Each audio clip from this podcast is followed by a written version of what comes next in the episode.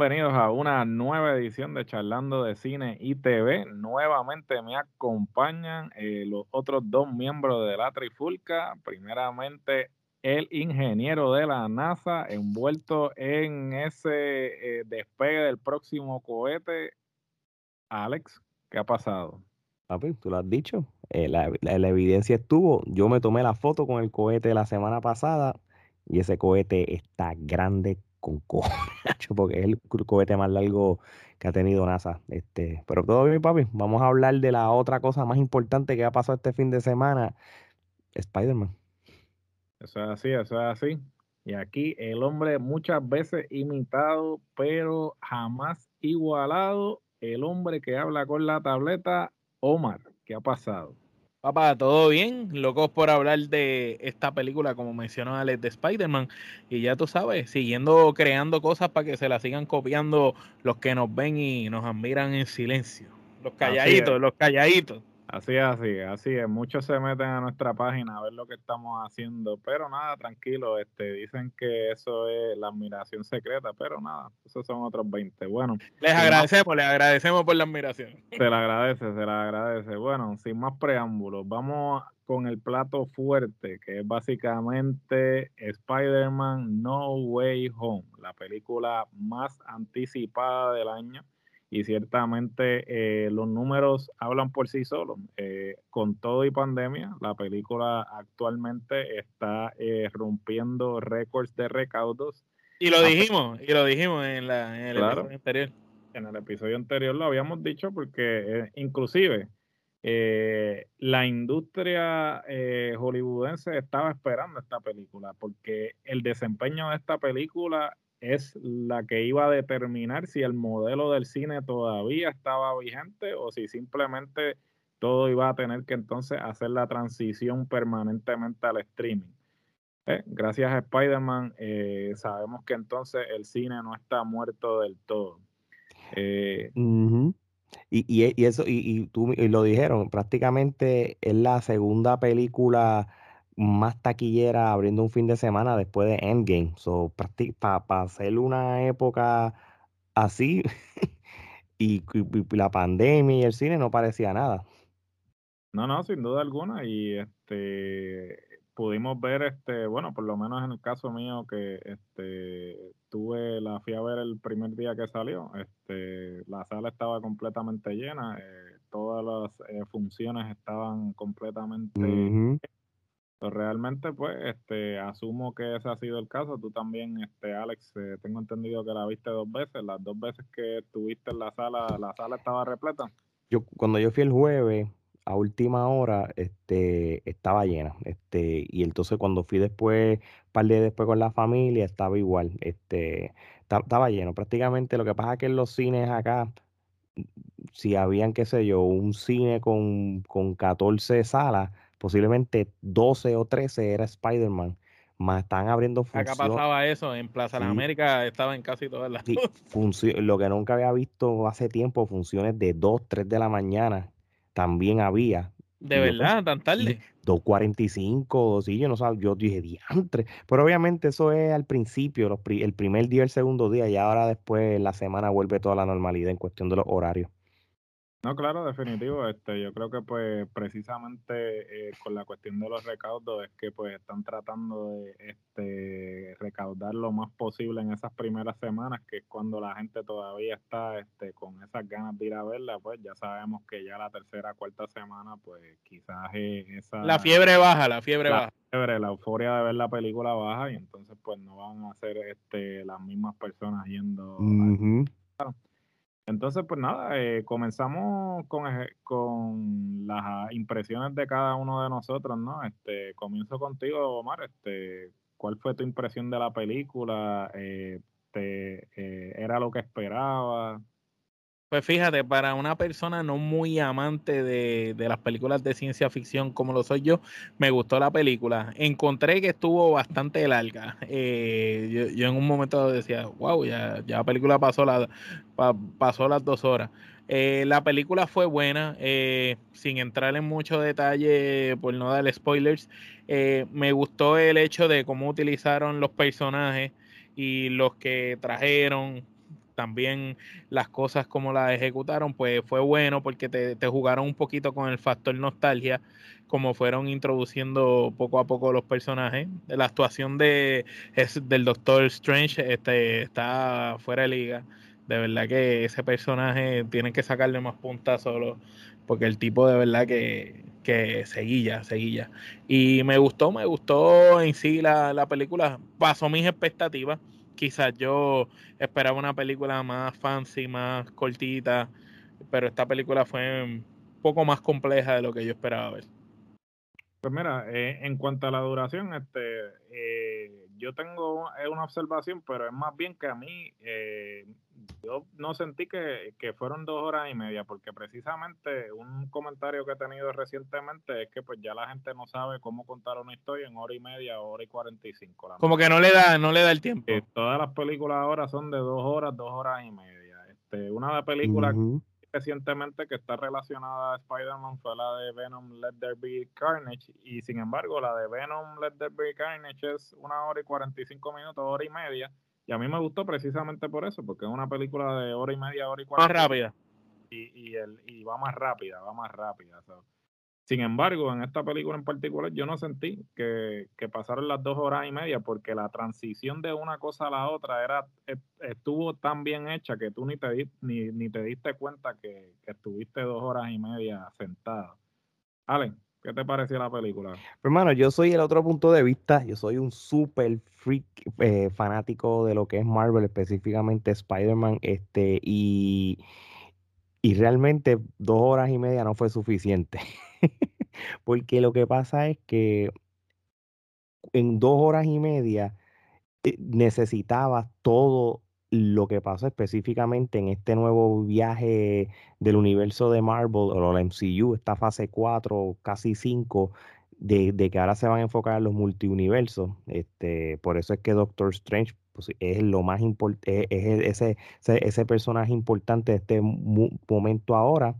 Este, ya en marzo sale Doctor Strange la 2, este, y que esa película eh, es una película que todo el mundo espera porque va a seguir el viaje de todo esto que está pasando, no desde el punto de vista de mente de Spider-Man, quizás otro superhéroe en los multiversos, pero volviendo a lo que es Spider-Man, creo que la película tenía los secretos a voces que todo el mundo esperaba, ya está en las redes sociales, tú sabes, eh, e, el hecho de tú traer dos actores que representaron a Spider-Man desde el punto de vista, y Gerardo, y esto es algo que tú también puedes abundar, que, que en cierto sentido no terminaron de buenas con Sony y traerlos para atrás y, y, y, la recepción de la gente fue brutal. yo creo que de los tres Spider-Man, Andrew Garfield eh, fue, un, fue yo creo que el favorito y, y lo que la, y la gente sí pide. Andrew Garfield para, para futuros proyectos de Spider-Man, que eso después, si da el tiempo, les voy a decir cómo pudiera pasar, pero el hecho de que tú hayas traído estos dos eh, pues, eh, Spider-Man de los, de los otros universos y, unirlo con el de ahora y traer todos los villanos de todas las películas, eso, eso jamás lo hubieran pensado. Acuérdate que esto fue como un accidente que sucediera, porque tú no sobra, si, si Toby Maguire hubiera, eh, se hubiera quedado con Sam Raimi y no se hubieran ido, hubiera habido, hubiera habido con ellos un Spider-Man 4, 5, hasta 6. Andrew Garfield, si no hubiera tenido ese, ese, eso, esas disputas con Sony y, esas cosas que ocurrieron, iba a haber un Amazing Spider-Man 3. Y entonces, prácticamente esta película fue un accidente, porque, porque estamos hablando de que es otro a base de, un reboot con otro, otro actor en Tom Holland. No, definitivamente, eh, ciertamente, pues tuvimos, eh, eh, como bien dijimos aquí, era un secreto a voces, ¿no? Este, el que estaba pendiente a esto sabía que este se, estaba planificando, pues, traer personas de las películas anteriores. en este caso, pues, ya habíamos visto a los villanos en todos los avances, este, pero sin embargo, eh, no habían mostrado tanto a Andrew Garfield ni a Tobey Maguire en ninguno de los avances, obviamente. No, no habían salido, tú sabes. Eh, Salía Spider-Man, pero tú no sabías si era, si era el mismo, quién era. Claro, eh, era estratégicamente, ¿no? Porque pues no, no te podían dar todos los avances, ¿no? Tenían que, este, como quiera, crear un nivel de expectativa y me parece que fue bastante acertado de la manera que los presentaron. Yo estaba un poco escéptico, ¿no? Porque siempre que hay demasiados villanos o demasiados personajes en una película, siempre el problema es la distribución del tiempo. En que, le, que, le, roba protagonismo a otro. Que le roba protagonismo al otro y, y sin embargo, de la manera en que lo trabajaron aquí, lo supieron trabajar porque todo el mundo tuvo suficientemente, suficiente tiempo en pantalla como para eh, lucir. Este, lo digo tanto como, lo digo desde el punto de vista de los tres Spider-Man, lo digo desde el punto de vista de los villanos. Yo creo que cada villano cumplió un propósito particular en la historia y, de hecho, lo, de los tres Spider-Man, perdón que te interrumpa, como lo que estás diciendo, lo de los tres Spider-Man, ninguno se pisó a sí mismo. Tú sabes, cada uno tuvo, tuvo ese break de lucir. La película se sabía que era de uno en particular, pero cuando traen a los otros dos, tuvieron cada uno como que su mejor momento, tú sabes, y le enfocan, los enfocan más a ellos, y después todo como que vuelve a la normalidad. No, y definitivamente también, este, a pesar de que cada uno tuvo pues este su espacio, yo creo que como mencionó Alex, este, el mejor que salió de esta película fue Andrew Garfield, ¿no? Porque este ahora mismo hay una petición en las redes sociales de que se haga este Amazing Spider-Man 3 con Andrew Garfield. Eh, este, muchas personas pues ya comenzaron movimientos de hashtags y todas esas cosas para que Garfield entonces vuelva a interpretar a Spider-Man. Personalmente, eh, de los tres, eh, sabemos que obviamente pues hay una generación que creció con Holland. En este caso nosotros somos de la generación de Toby y la generación entre medio pues este, crecieron con Andrew Garfield. Sin embargo, para mí el mejor Peter Parker, el Peter, Park, el Peter Parker que es similar al de los cómics al con el que yo crecí en la serie animada de los 90, es el que interpretó Andrew Garfield. Andrew Garfield lamentablemente pues este, estuvo en dos películas que el problema no era él, el problema quizás eran los libretos y, el director en ese aspecto, porque era un director que no estaba acostumbrado a dirigir este tipo de películas, que es el director Mark Webb. Y este, quizás eh, eh, la gente eh, despotricó o le echó la culpa a Andrew Garfield cuando realmente la culpa no era de Andrew Garfield porque su interpretación del personaje no fue mala, pero sí la película. Pero, lamentablemente el libreto, en este caso, y, y la no tanto la primera, sino la, segunda, que él hizo, demasiados villanos, demasiados villanos, y se perdió la esencia realmente de lo que estaba sucediendo, y lamentablemente, pues, ya sabemos lo que sucedió.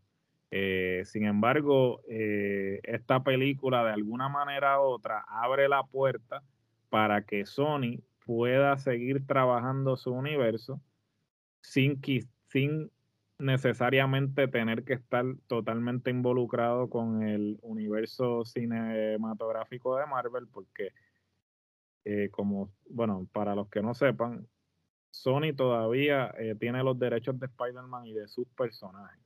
Eso básicamente lo que está sucediendo actualmente es un acuerdo de Disney con Sony para compartir personajes. En este caso en particular, eh, sucedió que eh, en este Spider-Man salió Doctor Strange. Marvel le prestó el personaje a Sony para que saliera en la película. Entonces ahora el intercambio es que Spider-Man va a, ah, salir en la película de Strange. en una bueno, no que va a salir la película de Strange, eh, aparentemente va a salir en una futura película del universo cinematográfico de Marvel, pero no se sabe todavía cuál es, pero es prácticamente prácticamente el acuerdo que ahora tienen es que todavía Tom Holland tiene tres películas con, de, de Spider-Man, obviamente a través de Sony, este, y, y van a tener también ciertos acuerdos e intercambios con, con, con, Disney. Vamos a llamarle Disney porque estamos hablando de universo de Marvel slash Disney. ¿Qué pasa? Este, si hablamos de Andrew Garfield entonces, pues Andrew Garfield es una situación que puede ser única, no necesariamente tú lo tienes que utilizar para crear Amazing, Amazing Spider-Man 3. Realmente tú creas un Amazing Spider-Man 3 lo que va a confundir a todo el mundo. Porque si ya tú tienes tres películas más con Holland y más, vas a tener una Amazing spider pues vas a confundir a la gente porque el multiuniverso de por sí es complicado. Si tú vas a usar a Andrew Garfield, y este es lo que yo sospecho, si el fan base y el request y todo el mundo lo está pidiendo, es simplemente Venom. Venom aquí es la clave.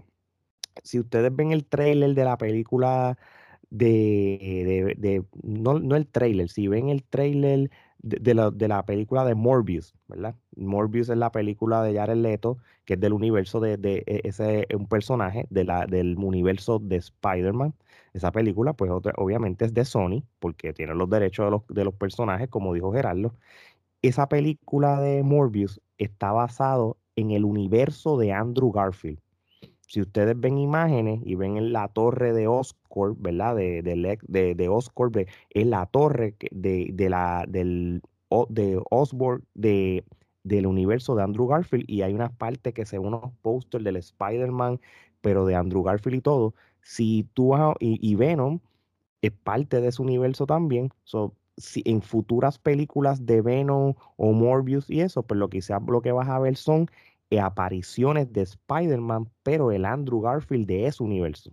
Sé que es medio confuso, pero ahí tú no vas a ver a Tom Holland. Ahí tú verías a Andrew Garfield porque es en el universo correcto. ahora mismo Morbius no tiene que ver con el universo de, del Spider-Man de Tom Holland, sino con el de Andrew Garfield. Eso es lo que puede pasar. Es lo mismo que ha pasado con, con las películas de DC Comics también. bueno, sí, es, similar por ejemplo, tenemos el caso de Batman, que pues actualmente pues van a, comenzar una nueva trilogía de Batman con Matt Reeves y a la misma vez pues Batman va a salir en Flashpoint, que es básicamente la versión del multiverso de DC. Entonces ahí pues va a salir Ben Affleck y va a salir Michael Keaton, ambos interpretando a Batman, obviamente con su propio multiuniverso, pues porque ahora vamos a ser sinceros, todos van a tener esa es, esa es, la comedia del día, porque ah, este llega. Y no es nada nuevo, todo esto es viejo. Los multi, multiuniversos, tanto en DC como Marvel, es viejo, de los 70, 80, 90. Lo que pasa es que ah, e, es lo, que, eh, lo que están mangando ahora para las películas. Pero si tú no haces esto bien, lo que tú vas a crear es un revolú y una confusión. Por eso es que, como, como estaba diciendo, tú no vas a crear Amazing Spider-Man 3 por, por, mm, cuando tú tienes a Tom Holland con las otras películas de Spider-Man. Eso sería un error. Si tú puedes, en las películas de los personajes de Marvel que están en un multiuniverso específico, que tú lo añadas. Es como si, si el Toby Maguire este, haya, alguna película de un personaje de, de Spider-Man del universo de Toby Maguire y él aparezca como Spider-Man para ese universo en específico, pero es que no, tú no vas a hacer Spider-Man 4, ¿entiendes? tienen que tener mucho, mucho, mucho cuidado con lo que tú pides, porque después lo que vas a crear es una decepción. Bueno, hay que ser muy cuidadoso y también hay que tomar en consideración todo lo que ha hablado Tom Holland, ¿no? Tom Holland ha hecho una serie de pues entrevistas y conferencias de prensa en las que pues no se ha mostrado, primero dijo que estaba seguro, ahora está como que titubeando y entonces pues Amy Pascal, que es la productora de las películas, este indicó que ellos van a seguir utilizando a Tom Holland como Spider-Man mientras él esté dispuesto a hacer las películas. Entonces, hasta, hasta en el momento que, se tranque el negocio, ya ellos tienen dos alternativas más. No, pero a la misma vez, ellos, ellos, no solamente porque estamos hablando de que, pues ya, inclusive el mismo Tom Holland lo menciona en una entrevista, ya hemos tenido tres interpretaciones de Peter Parker, pero Peter Parker no es el único Spider-Man que existe en el universo. Tenemos pues la versión de Miles Morales, que este Miles Morales este, viene siendo ese segundo.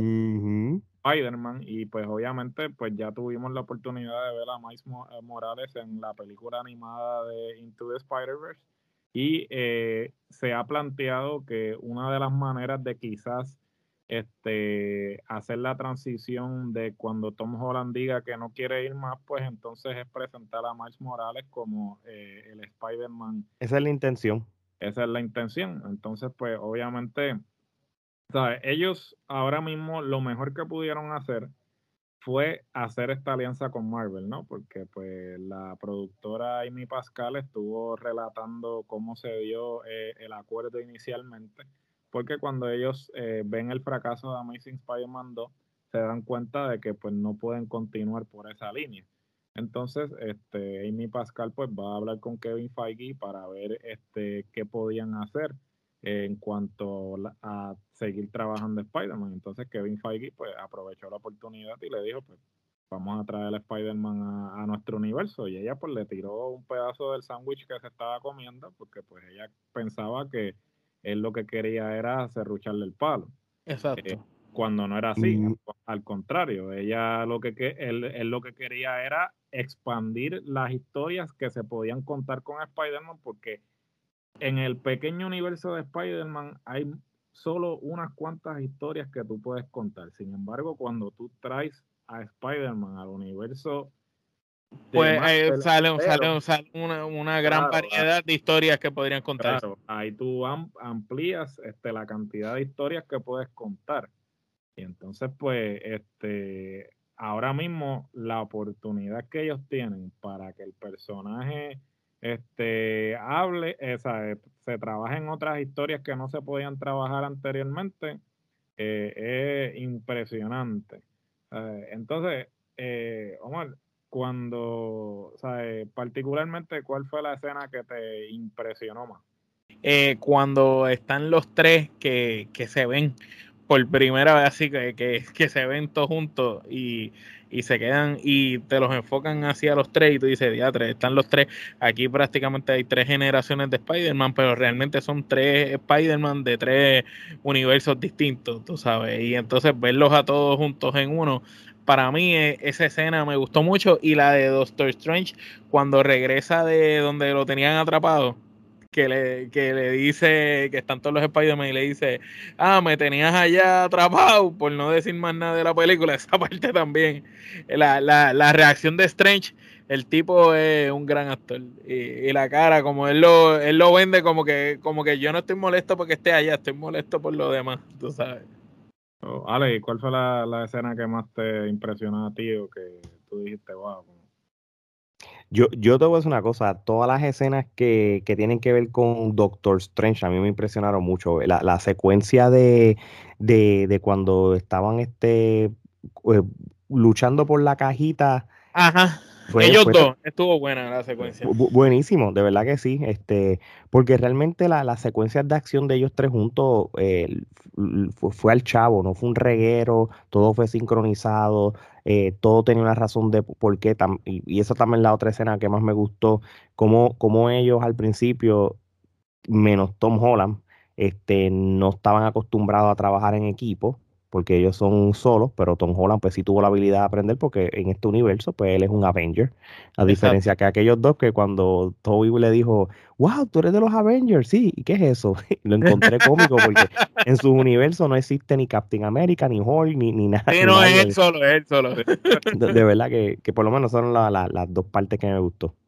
No, y la interacción que ellos tuvieron fue buenísima. Yo creo que esa dinámica que se dio. La química sí, la química que se dio en esos tres Spider-Man eh, me pareció este muy buena porque este eh, fue como que ese, eh, esa eso que ellos no sabían lo supieron trabajar eh, para comedia, como que, ah, como sí, eso sí. que Alex que le dijo, ah, tú eres parte de la dañada, ¿y, qué es eso? Como que siempre tenían como un, comentario. Y también la parte que Strange está peleando por la cajita, como dice Alex, y Spider-Man se sale de su cuerpo y se queda así, oh, ¿qué es esto? Y el otro le dice, nada, que está fuera de tu cuerpo ah, qué bufeado pan. Y cuando termina la que va a cambiar la escena, que le dice, está bien, pero no lo vuelvas a hacer. ¿Tú sabes? Eh, es como, como, que, como que meten un, un punchline de comedia eh, justo ahí antes de cambiar. Claro, y Strange viene como quien dice a, sustituir el papel que pues en algún momento tuvo este Robert Downey Jr. como Tony Stark, ¿no? Esos intercambios que habían este de, comedia entre Iron Man y Spider-Man, pues ahora yo creo que pues lo quieren hacer con Strange y con, y con Spider-Man y realmente pues este... Está funcionando, aunque ciertamente yo sí era fanático de Iron Man y a mí me encantaba Tony Stark como en Iron Man. No, no, Tony Stark. Este para, mí, Iron Man de los superhéroes era, era uno de los mejores y Batman. si, Robert Downey, si Robert Downey, el, el, universo cinematográfico de Marvel jamás hubiese existido. Yo creo que Robert Downey hasta cierto punto... Yo creo que fue el que puso trending las la películas. prácticamente en el, en el universo de Marvel de, de, de, de, las películas de ahora, o vamos, este, el Marvel Universe, este, Iron Man fue la primera película, y no, no, en, no en orden cronológico de sucesos, sino en, la primera película que, se tiró. Este, y también fue como que la que explotó, porque tú sabes, eh, eh, eso tú lo habías visto con Batman y con Superman. Películas de superhéroe buenas, Batman, Superman. Pero no fue hasta que llegó Iron Man que todo el mundo, wow. Y también fue la actuación del tipo, Robert Downey Jr. está a otro nivel. La comió realmente con, con esa interpretación y pues este, yo creo que hasta cierto punto no ha, no hay ninguno de los que está actualmente que realmente pueda llegar al nivel que llegó este Iron Man, Iron, Man, con todo lo que hizo por ese universo, pero este ya están en la fase 4, ciertamente pues ellos han intentado de, de alguna forma u otra crear este eh, nuevos eh, actores en este aspecto y trabajar nuevos personajes, ¿no? En esta fase 4 ya hemos visto lo que es Shang-Chi, vimos Eternals, este, vimos personajes pues que quizás no son los más conocidos, pero ya están bajo la sombrilla de Marvel y ya la gente no va por el personaje, va porque es Marvel. Y, y, específicamente Chanchi, que by the way, el que no la ha visto es tremenda película. te voy a decir la verdad, yo fanático de cómic, una de mis películas favoritas, buenísima. También es importante estos personajes porque se abre paso a, a, a personajes que tienen que ver con multiuniversos también por las habilidades que tienen. eso es algo que hay que tomar en cuenta y, todo. Este, muy, eh, y, y, y, ya, ¿sabes? Desde el primer Avenger que fue en el 2002, ya han pasado más de 10 años de, tantas películas, los Captain America de la vida, los Iron Man de la vida, los Hulk de la vida. Se, tenemos que se, todavía, de, la vieja escuela, todavía hay películas que, que faltan. Todavía falta la de Thor que, sale el año que viene. Este, todavía falta este, la de Doctor Strange, Madness of the Multi-Universe. Yo no sé si lo dije bien o lo dije al revés. Todavía faltan los Guardians of the Galaxy Volumen 3. sé que todavía hay muchos eh, eh, personajes que estaban entre la fase 1 al 3 que todavía este, van a seguir eh, tirando películas y, tratar de, de, encajar cosas. Las series de Disney Plus también van a ser un factor. Este, la, pregunta que hago, ¿las la series van enlatadas a lo que esté pasando en las películas? Ah, full, mano, full. Ahora sí. Eh, conectan, un ejemplo, Hawkeye es después de Spider-Man, en cuestión de secuencia. No, no hacen menciones ni nada, pero si te dejas llevar por la secuencia, eh, fue después. y este Loki también, porque Loki, Loki es que introduce el concepto de del multiuniverso. El último episodio de Loki se habla por primera vez de lo que es el multiuniverso, inclusive cuando Strange habla en Spider-Man del multiuniverso, está haciendo eh, referencia indirecta a lo que pasó en Loki, porque él habla de que el multiverso es algo que nosotros no conocemos. Eh, entre, líneas te está diciendo que ya conocen de la existencia del mismo, pero que no tienen conocimiento. No tienen idea de lo. De, de, hecho, la serie animada de Disney Plus ah, de Marvel, What If, la película de Doctor Strange que va el año que viene el, episodio de What If de Doctor Strange, que está él con, un, como un evil Doctor Strange, como un Doctor Strange bueno contra el malo. Prácticamente eso es lo que va a pasar en la película nueva. todo, todo, sea lo que tienen en muñequito, lo que tienen en live action, lo que tire, ellos lo tienen en mano todo fríamente calculado. fríamente calculado. No, definitivo. Entonces, pues básicamente eh, a los que eh, nos tiene acostumbrados siempre Marvel, cada vez que, concluye una película, usted no se pare de su silla porque siempre va a haber este algo este adicional eh, a mitad de crédito y en este caso Spider-Man tiene dos escenas después de los créditos. Este, si usted no ha visto la película, puede este, parar el podcast en este momento eh, si no le importa que le digamos las dos escenas adicionales, pues se puede quedar escuchando. Este, es, decisión de, usted. So, básicamente, en la primera escena, que vendría siendo eh, a mitad de crédito, por ahí, eh, vemos a Tom Hardy, que interpreta a Venom, que sale y está hablando con este con un bartender y pues otra cosa, para aquellos que no han visto Venom Let There Be Carnage, ya había, ah, ya había pasado una escena de, después de los créditos en Venom, en la cual Venom eh, veía eh, una escena de J. Jonah Jameson en el televisor y veía Spider-Man y entonces reaccionaba como villano. Eh, y fue sorprendente porque entonces cuando sucede eso, pues la gente se queda como que, ok, entonces ahora va a haber más conexión, porque lo, lo que se había establecido inicialmente era que solamente Spider-Man era el que iba a estar eh, eh, participando del universo de Marvel. Sin embargo, ahora con la inclusión de, Venom, pues ahora están abiertas las posibilidades, ¿no? mencionando entonces la escena de Venom, la escena de Spider-Man es una continuación de la, de la escena luego de los créditos de la de Venom, en la que pues eh, Venom se encuentra en el mismo lugar en, Venom él se encontraba en un cuarto del hotel, ahora se encuentra en la barra. En la barra del hotel.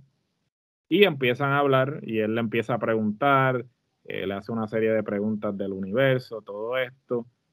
Y una cosa bien importante, que esto es algo de lo que se está rumorando, que es lo que puede eh, explicar el por qué sucede lo que sucede, es que Venom tiene una mentalidad de colmena. O sea, sabemos que pues Venom es como si fuera un, eh, un simbiótico, como si fuera eh, un parásito, ¿no? Sí, eso mismo es.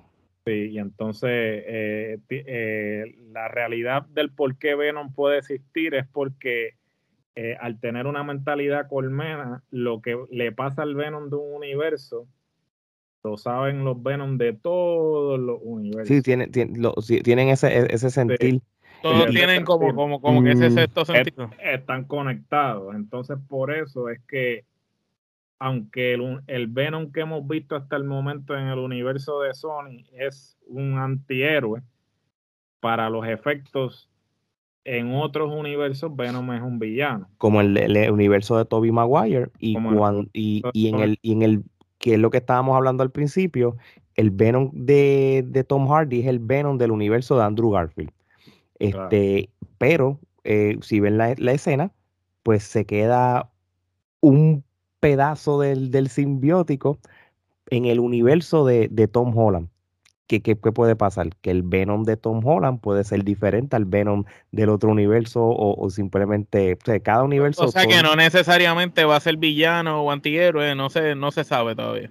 puede ser, va a encarnar en otra persona este y, puede ser un villano como puede ser un antihéroe como es Tom Hardy. Tom Hardy es un antihéroe como tal. Eso es, es bastante, bastante complejo. Sí, ¿no? Y es algo que pues con el multiverso se se, expanden esas posibilidades de cómo contar la historia y todo eso. Toda esa escena de mitad de créditos, tenemos una que es al final de los créditos, que eh, digamos no es, más, no es una escena, es, un, es un trailer.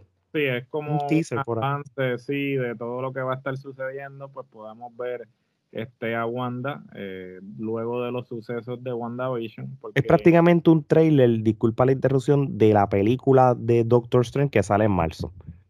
Básicamente, entonces pues este entra en más detalles de lo que va a estar sucediendo y cómo se va a estar dando la dinámica.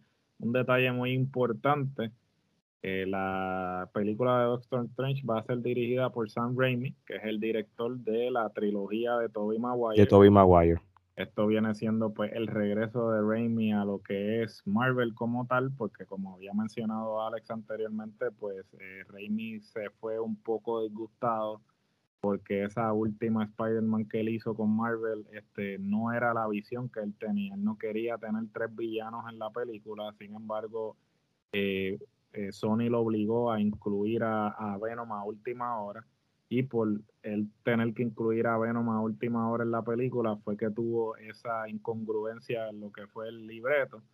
Y pues eh, la película, digamos que de esa trilogía, eh, no ha sido la, mejor eh, en términos de crítica, porque pues sabemos que la primera y la segunda fueron muy exitosas y esa tercera pues dejó un sabor amargo. De cocotó.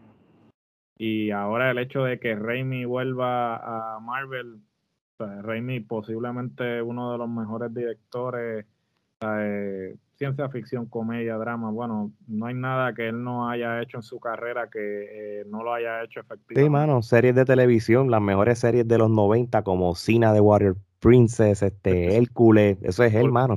Sí, todo eso es producido por él, lo que es Evil Dead, uh, Ash vs. Evil Dead, so la trayectoria de, de Raimi habla por sí sola y, y el que él regrese eh, al universo de Marvel, pues realmente es bueno porque traes a un director que ya tiene experiencia previa con el material y un personaje que tan con tantas posibilidades como lo es Doctor Strange, pues de la mano de Sam Raimi, lo que podemos esperar eh, son muchas cosas.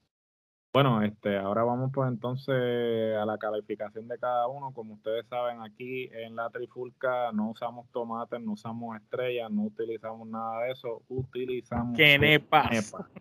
Entonces, eh, y para la gente de Centroamérica y Latinoamérica que nos ve, las quenepas es una fruta típica de Puerto Rico, eh, redonda, eh, verde, como un ramillete, y tiene una semilla adentro y pulpa. Sin duda alguna. Entonces, comienzo contigo, Alex. De las 10 quenepas, ¿cuántas quenepas le da a Spider-Man No Way Home o Sin Regreso a Casa? 10 quenepas, sin duda alguna. Este, yo creo que el hecho de tú traer dos Spider-Man de de otra franquicia, no importa por las razones que sean, como yo las expliqué al principio, y que todo cuadrara, y que tú supieras utilizar más de cinco villanos en una película, toda la distribución, todo, conclusiones de historias de otras películas, eh, abres la posibilidad para, para las otras. El final fue un final que, que, que tiene que pasar porque es la naturaleza de, de, Peter Parker. Todo, todo, todo, todo, todo. Eso para mí fue, mano, todo al chavo. Yo le doy 10 quenepas. Y la mejor película de Spider-Man de todas las que han tirado. Eh, y, no quiero no quiero este, incluir la de Spider la de Spider-Verse porque es animada porque si la he añado entonces ahí yo estoy peleando entre esa y esa pero live la animada está buena la animada sí la animada posiblemente es mi favorita pero pero en live action, esta es la número uno, seguido por Spider-Man 2. Pues yo tengo que decir que concuerdo con Ale, el simple factor de tener a, los actores de, las Spider-Man anteriores este, y que estuvieran ahí juntos ellos eh, y que actuaran en conjunto, porque fue una película que a pesar de ser de Spider-Man, tuviste el protagonismo en un momento dado de, de, Doctor Strange como una figura importante en la película. A ambos Spider-Man, cada uno también los viste como personajes importantes, hasta los villanos tuvieron su momento que cada uno se veía como si fueran importantes. Entonces, es una película que, que ayudó a todos los caracteres a, a, sobresalir y a ninguno quedarse por debajo. Y, y, pienso que fue muy buena para todo lo que van a hacer ahora con la cuestión esta de los multiversos y eso. Así que le damos las 10 quenepitas igual. Bueno, ahí este, yo creo que va a ser unánime. Este, yo le voy a dar 10 quenepas. La película, como dije al principio, supo distribuir el tiempo correctamente entre todos los personajes que estaban envueltos. Yo creo que hasta cierto punto ese era el único problema que yo entendía que podía suceder. Sin embargo, supieron distribuir el tiempo entre todos los personajes equitativamente y todos lucieron eh, muy bien. Eh, el futuro sin duda alguna tiene mucho que ofrecer en cuanto al universo cinematográfico de Marvel.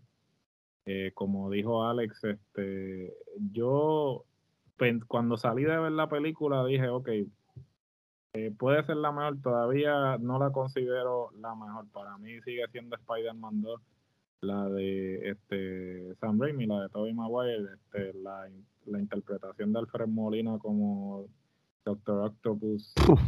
Eh, jamás. Otro nivel va a ser superada. Este, yo creo que pues si fueran a hacer a otro actor interpretándolo estaría bien difícil. Yo creo que sería una labor similar a la que Ledger tuvo cuando tuvo que reemplazar a Nicholson. Sin embargo, pues la interpretación de Ledger ahora es, eh, es la mejor.